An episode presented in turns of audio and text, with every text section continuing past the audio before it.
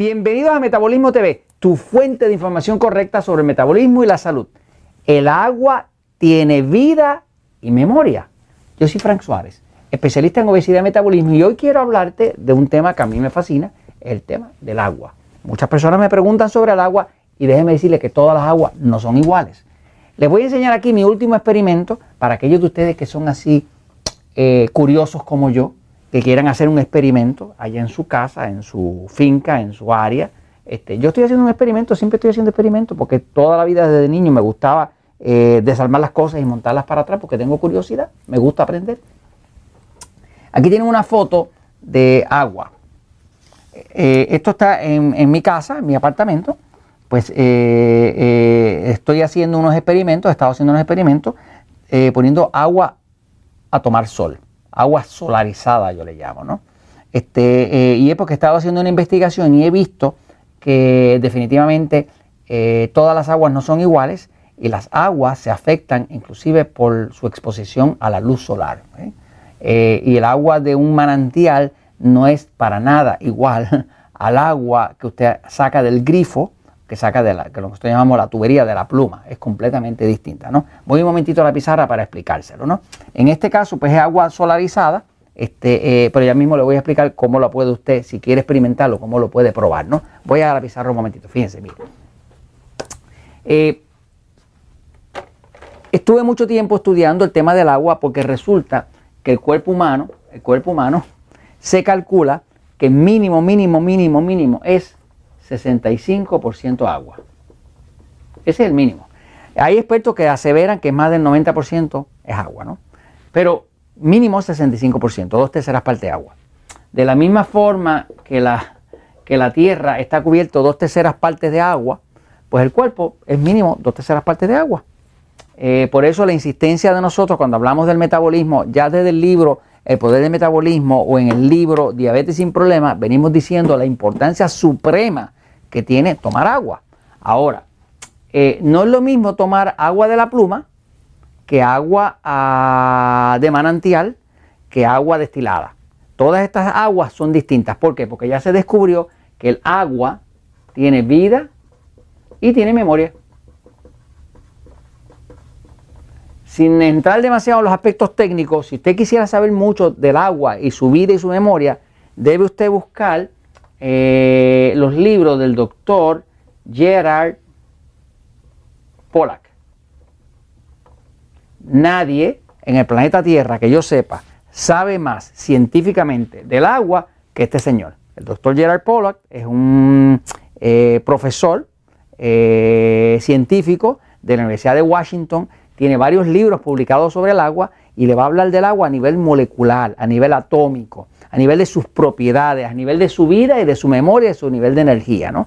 Eh, cuando usted aprende eso, de momento usted se da cuenta, como me di cuenta yo, no sé nada. ¿Qué yo descubrí? Que no sabía nada. Porque cuando empecé a leer toda la información y ver los estudios que tenía el doctor Pollack sobre el agua, descubrí que efectivamente Frank Suárez no sabía nada. Por lo menos del agua, no sabía nada hasta que, hasta que leí la información del doctor Pollack. Ahora, eh, el agua tiene vida porque el agua contiene energía. Esto es uno de los descubrimientos de Pollack que ha sido confirmado por otra ciencia. Por ejemplo, cuando usted toma un vaso de agua y lo pone al sol, esa agua se empieza a cargar de la energía del sol.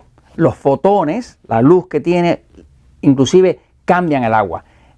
El agua de por sí es, eh, es una sustancia mensajera que lleva luz. Se ha podido demostrar que usted toma un vaso de agua, lo pone al sol, dos, tres horas, y ese vaso de agua, cuando usted lo mete en un cuarto oscuro, hay unas cámaras especiales que toman eh, películas infrarrojas de algo que usted no ve, pero que la cámara sí lo ve, y ese vaso puede estar tres años y sigue botando luz en la oscuridad.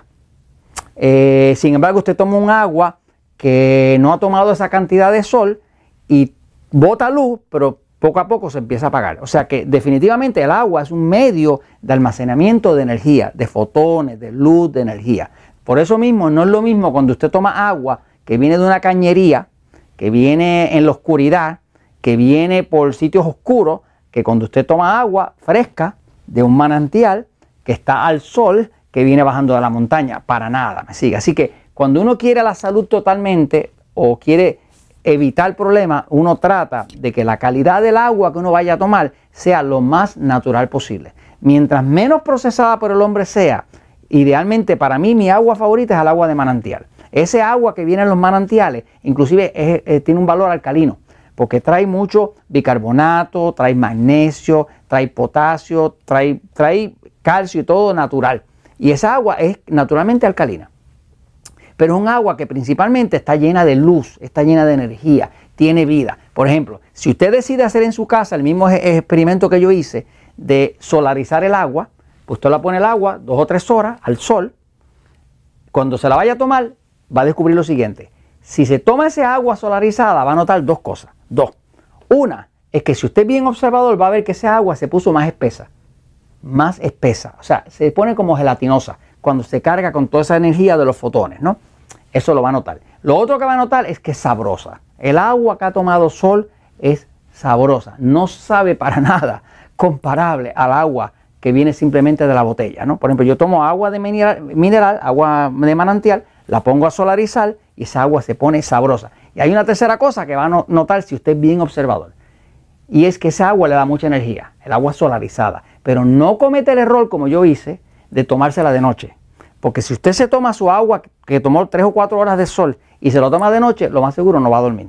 Porque el cuerpo se, se excita con toda esa energía y como que toda esa luz se mete por dentro. Haga el experimento. Tengo personas que están muy enfermas en otros países, en Costa Rica y demás, este, y me han preguntado cómo me recupero. Y una de las cosas que les he recomendado, haz tu agua solarizada, pero tómatela por la mañana, la cargas de sol y por la mañana te la tomas. Es la hora correcta para cargar energía del cuerpo. Ya por la tarde el cuerpo se prepara para dormir. No es la hora de excitar el cuerpo, ni de meterle agua solarizada, ni nada de eso. Entonces, el agua tiene vida y tiene memoria. Recuerda lo que ha tomado de energía, recuerda el medio ambiente. Si es un ambiente oscuro, esa agua trae oscuridad. Si es un ambiente claro, trae claridad. Así que básicamente, si usted quiere salud, vigile su agua. Dese cuenta que el agua está viva, que tiene memoria y mientras más calidad de agua usted tome, idealmente para mí es el agua eh, de manantial. No hay para mí ni ninguna agua como el agua de manantial. Mejor que la destilada. La destilada de hecho no es nada buena para nadie. Este, aunque te lo diga quien se lo diga, eso agua destilada es un agua muerta. Eh, el agua debe tener sus minerales naturales y debe estar cargada de sol. Y el agua que mejor que usted puede usar de todas es el agua de un jugo de vegetal. Un jugo de vegetal, los jugos de vegetales son milagrosos. ¿Y por qué son milagrosos? Porque ese agua que contiene jugo de vegetal dentro está cargada de sol y cargada de nutrientes. No es lo mismo el agua que usted saca de un jugo de vegetal al agua que usted se toma de la pluma, del grifo. El agua de los jugos de vegetales es milagrosa. Por eso que he tenido personas que hasta con cáncer han logrado parar un cáncer haciendo jugos de vegetales. Para mí es que ese agua que tiene eso es, espectacular. Y esto se los comento porque la verdad siempre triunfa.